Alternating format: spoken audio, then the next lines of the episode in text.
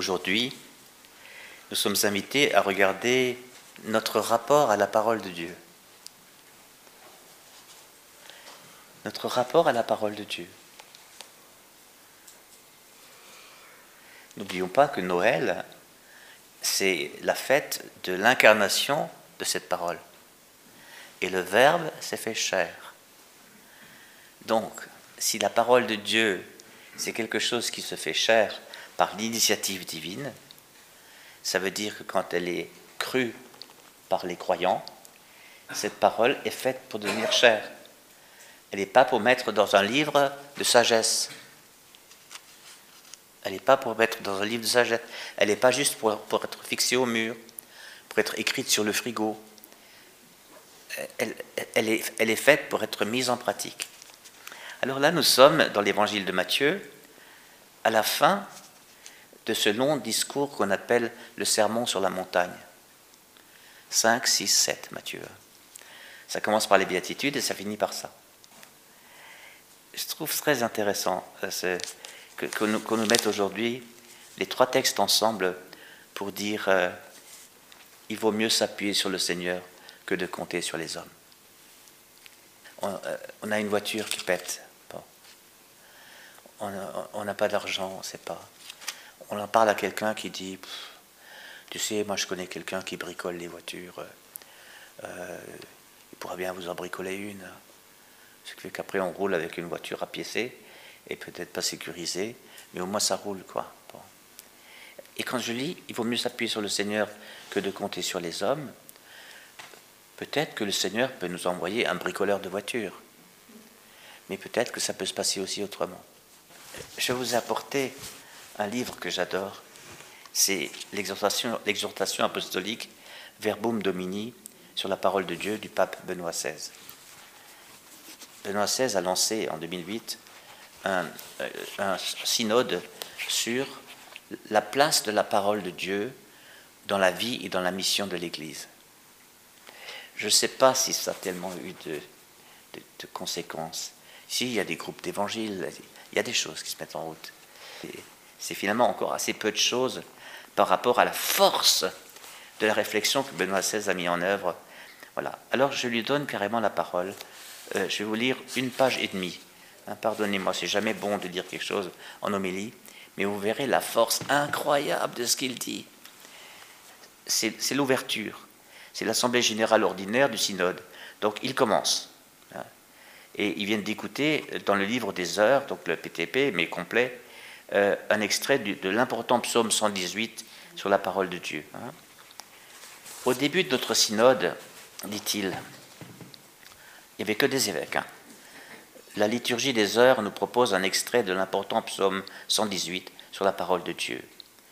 Un éloge de sa parole, expression de la joie d'Israël de pouvoir la connaître, donc le psaume, et à travers elle de pouvoir connaître sa volonté et son visage, je voudrais méditer avec vous certains des versets de cet extrait du psaume.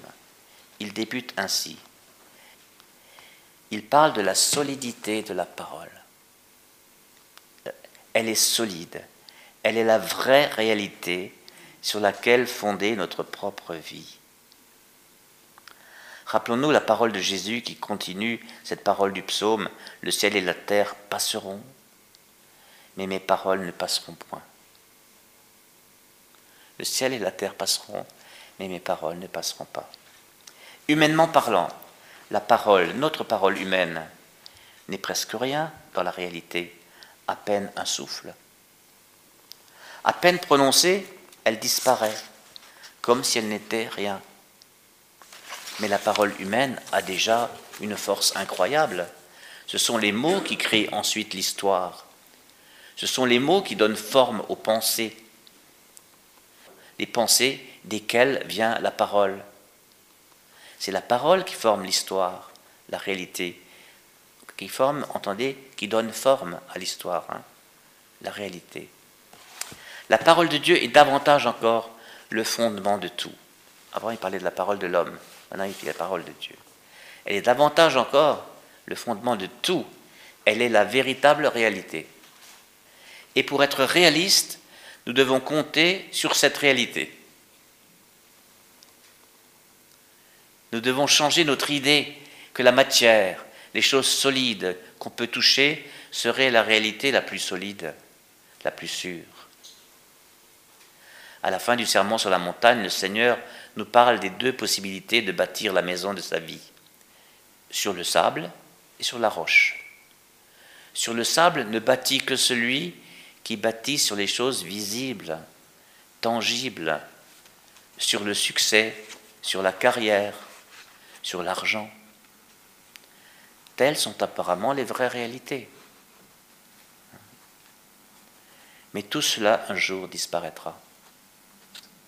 Nous le voyons aujourd'hui dans la faillite des grandes banques. Cet argent disparaît. Il n'est rien. Aussi, toutes ces choses qui semblent être la véritable réalité sur laquelle compter ne sont qu'une réalité de deuxième ordre. Celui qui bâtit sa vie sur ces réalités, sur la matière, sur le succès, sur tout ce qui apparaît, bâtit sur du sable. Seule la parole de Dieu est le fondement de toute la réalité. Elle est aussi stable que le ciel, plus stable que le ciel, elle est la réalité.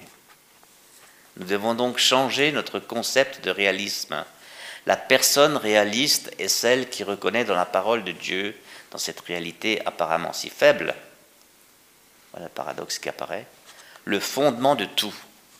La personne réaliste et celle qui reconnaît dans la parole de Dieu, dans cette réalité apparemment si faible, le fondement de tout. La personne réaliste est celle qui bâtit sa vie sur, sur ce fondement qui reste en permanence. C'est ainsi que ces premiers versets du psaume nous invitent à découvrir ce qu'est la réalité et à trouver de cette manière le fondement de notre vie et comment construire notre vie. Stupéfiant. Hein un jour, j'ai lu ce, passage à des, frères évangéliques. Et à la fin, j'ai dit, à votre avis, qui a écrit ça? Alors ils ont dit des auteurs protestants, évangéliques, évidemment. Je dis, c'est le pape Benoît XVI. Alors là, ils tombaient par terre. Hein. Ils n'ont tellement pas une idée que la parole de Dieu est importante dans l'Église catholique, qu'un pape, qui est le représentant justement de cette Église, euh, puisse écrire ça. Hein, Et d'une façon aussi claire. Vous voyez? Là, c'est net. Voilà. Vous voyez, qu'est-ce que ça veut dire pour nous? Alors, je, pense à Maximilien Kolb, qui est un, de, mes saints préférés. Et, Maximilien Kolb, euh, il, était, persuadé, on est, on est dans les années 20, 1920, hein, il était persuadé, donc il y a un siècle, hein, que, la parole de Dieu est, une puissance de révolution. Et alors, il, dit il faut la diffuser avec tout ce qu'on peut. Donc, il a lancé une émission radio en Pologne. Il a lancé une émission télé. La télé commençait, mais ce n'était pas du tout populaire. Hein. Il, a, lancé une, un petit journal gratuit. Euh, certains disent que c'était le premier gratuit. Vous savez, il y a des gratuits qui sont distribués. 20 hein. minutes, des choses comme ça. Voilà sur la parole de Dieu, ça fait 16 pages quand même, hein, voilà, pour diffuser la parole de Dieu et, et, l'Immaculée, qui est le nom qu'il a donné à Marie, à la Vierge Marie, parce que c'est elle qui met au monde la parole, voyez. Bon. Et ses frères franciscains se moquaient de lui, en disant il n'a a pas un sou, il veut monter une imprimerie, etc.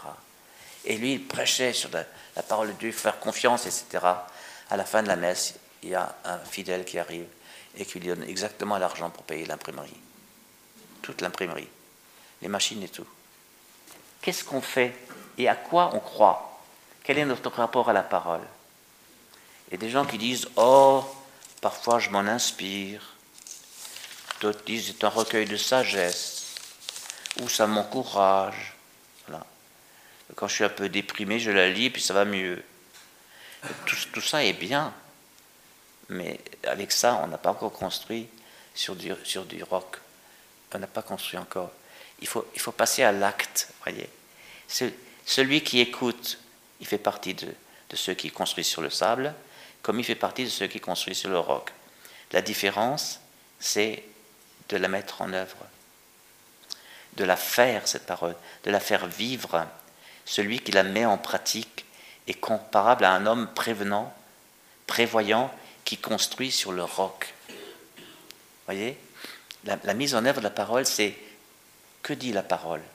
Comment cette parole, comment une parole de Dieu peut-elle éclairer la situation dans laquelle je suis? Et si le Seigneur me dit dans une parole, euh, ne craignez pas, n'ayez pas peur, c'est moi. Si c'est ça, cette parole qui me vient, et parfois nous prions les uns pour les autres, et nous, avons, nous recevons des paroles inspirées à donner à l'autre, eh si le Seigneur me dit ça, alors c'est vrai. C'est être réaliste que de croire la parole. De la croire pour de vrai. Vous voyez?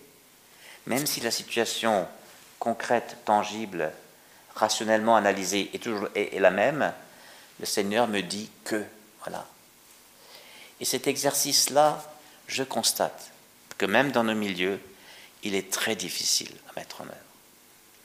Que, la, majorité des gens considèrent comme réaliste la matière, les, événements, euh, le monde tel qu'il est, l'argent, euh, ce qui donne la puissance, etc.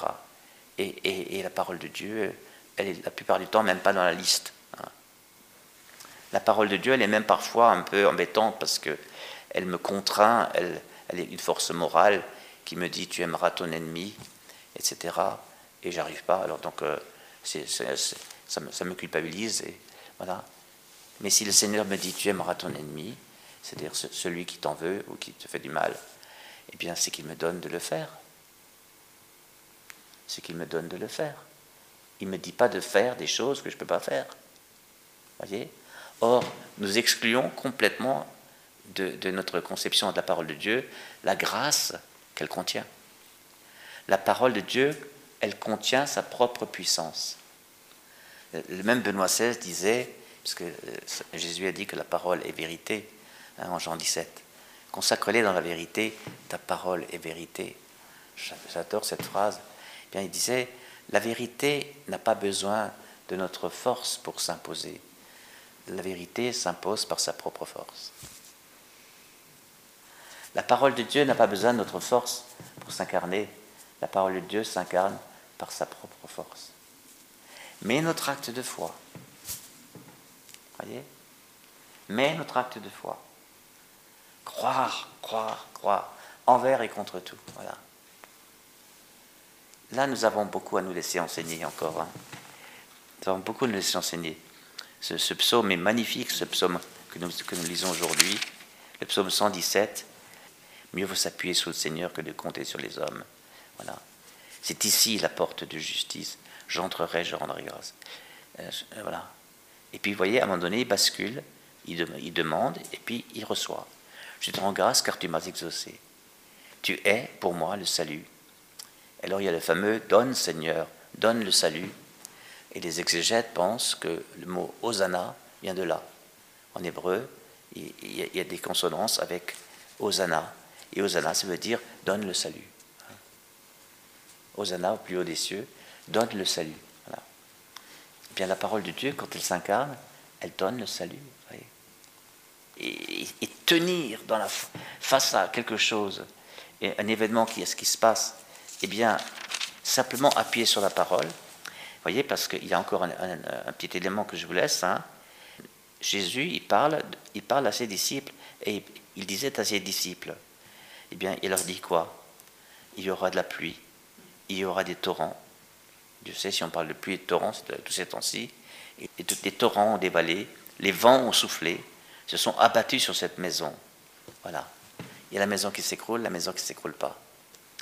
Mais il ne dit pas aux disciples, moi, euh, je vous donne un endroit euh, extraordinaire, quand vous construirez votre maison là, eh bien, il n'y aura pas de vent, pas de pluie, pas de torrent, rien du tout, et pas d'adversité. Il ne dit pas ça. Il dit, sur quoi tenez-vous dans l'adversité? Parce que la vie d'un disciple, c'est forcément une vie d'adversité. Voyez? C'est pas possible d'être disciple de Jésus et d'être bien avec tout le monde. Ça, c'est pas possible. Si vous rêvez de ça, il faut changer de religion.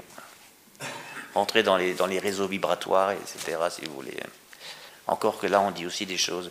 Évitez les gens qui ne, vivent, qui ne vibrent pas comme vous. Hein, bon. Voilà. Mais, mais quand on suit Jésus, il y a forcément de l'adversité, parce que ce que lui dit, eh bien, n'est pas forcément ce que la pensée dominante veut. Voilà. Hein. La, place, la place centrale de l'homme dans, la Bible et dans les évangiles, la place centrale du pauvre, voyez, eh bien, de, se mettre aux côtés du pauvre, etc., parfois ça oblige à entrer en conflit avec des organismes, des institutions, euh, une mentalité, que sais-je, que sais-je, que sais-je. C'est important de tenir sur la parole de Dieu. Voilà, si nous pouvions continuer, nous sommes dans une communauté où euh, ce genre d'entraînement devrait pouvoir se faire, eh bien, si nous pouvions continuer de nous, de nous entraîner les uns par les autres, voyez, en, en, nous interpellant, en disant, et si nous prenions juste quelques instants de prière pour, pour poser ce qui, ce qui t'arrive dans le Seigneur et pour écouter sa parole. Qu'est-ce qu'elle a à nous dire pour éclairer ça? Ce serait extraordinaire, le progrès qu'on ferait. Amen.